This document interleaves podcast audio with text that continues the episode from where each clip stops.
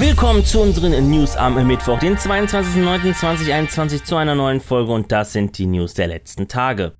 Irgendwie kommt es einem nicht so vor, dass erst vor 10 Jahren ein Publisher gegründet wurde namens Nordic Games, heute besser bekannt als THQ Nordic. Passend zum Jubiläum veranstaltete THQ Nordic ein Showcase mit einer Menge an Neuigkeiten. Gleich sechs neue Spiele kündigte THQ Nordic während der Show an. Darunter Destroy All Humans 2 für PC und für die Next-Gen-Konsolen, genauso auch Outcast 2 A New Beginning. Zudem wurden Titel angekündigt wie MX vs. ATV Legends, SpongeBob SquarePants The Cosmic Shake, Superpower 3 und Jagged Alliance 3. Neben den Neuankündigungen gab es auch ein paar Updates zu ein paar kommenden Spielen wie LX2 und Expeditions Rome.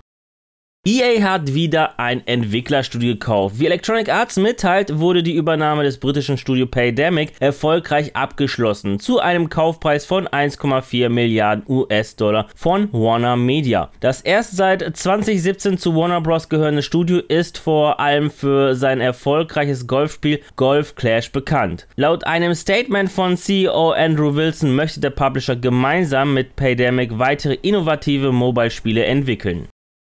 Am 4. März 2022 soll Gran Turismo 7 erscheinen. Nun gab Sony Interactive Entertainment bekannt, welche Editionen zum Common Racer erscheinen werden. Insgesamt vier Editionen stehen uns zum Kauf zur Verfügung und passend zum 25-jährigen Jubiläum wird es eine physische 25th Anniversary Edition geben für PS5 mit einem PS4-Code inklusive. Zusätzlich erhalten wir ein limitiertes Steelbook, 1,1 Millionen Ingame Credits, 30 Hersteller und Partner Partner-Avatare und den originalen Soundtrack. Außerdem auch noch den Toyota GR Yaris, den 97er Toyota Supra GT 500 Castrol Toms, den Mazda RX Vision GT3 Concept und den Porsche 917K Living Legend. Leider jedoch nur digital für die Ingame-Garage. Auch wird es eine 25th Anniversary Digital Deluxe Edition geben mit gleichem Inhalt, bis auf dass man kein Steelbook erhält, dafür aber 500.000 Ingame Credits mehr. Beide sind für 100 Euro erhältlich. Wem das zu viel ist, für den ist eventuell die Standard Edition was, physisch als auch digital für PS4 oder PS5 zu einem Preis von 70 bzw. 80 Euro. Ihr bekommt hier jedoch nur eine Konsolenversion. Als Vorbesteller der Standardversion dürft ihr euch auf 100.000 Ingame Credits und auf den Porsche 970 Living Legends, den 97er Toyota Supra GT 500 Castrol Toms und den Mazda RX Vision GT3 Concept freuen.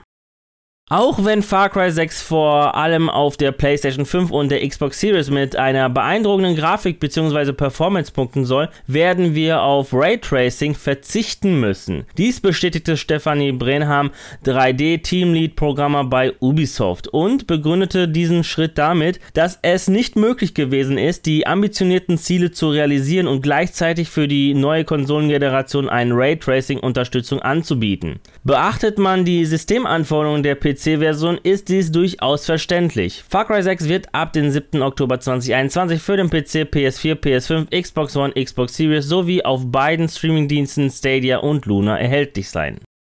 Nachdem in den Vormonaten stets mehrere Spiele Gold und teilweise auch Platin-Auszeichnungen erreichten, gelang es im August nur einem Spiel. Und zwar der Neuauflage des N64-Klassikers Pokémon Snap. New Pokémon Snap erhielt für das Erreichen der Marke von 100.000 verkauften Einheiten vom Verband Game die Auszeichnung in Gold.